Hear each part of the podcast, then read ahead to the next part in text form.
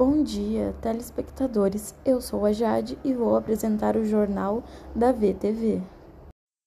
Na matéria de hoje será apresentada duas fake news que vêm sendo compartilhadas nas redes sociais.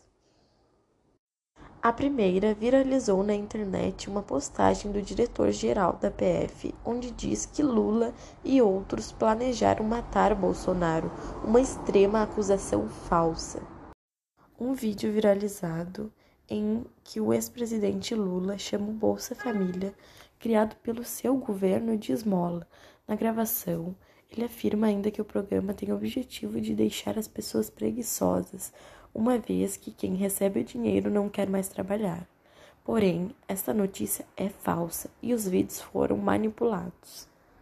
Ambas as notícias são fake news e trazem sérias consequências negativas, como a revolta do povo contra uma figura pública de poder político, podendo ainda beneficiar outros concorrentes pela falta de entendimento básico de política, economia, sociedades e seus funcionamentos, pode fazer com que milhares de cidadãos apostem na veracidade de notícias fantasiosas.